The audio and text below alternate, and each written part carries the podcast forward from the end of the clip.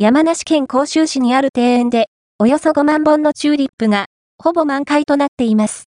甲州市勝沼町にあるハーブ庭園旅日記では、赤や白、黄色など10種類合わせて、およそ5万本のチューリップがほぼ満開になり、見頃を迎えています。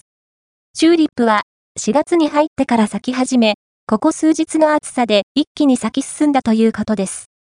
ハーブ庭園旅日記のチューリップは、4月下旬までが見頃だということです。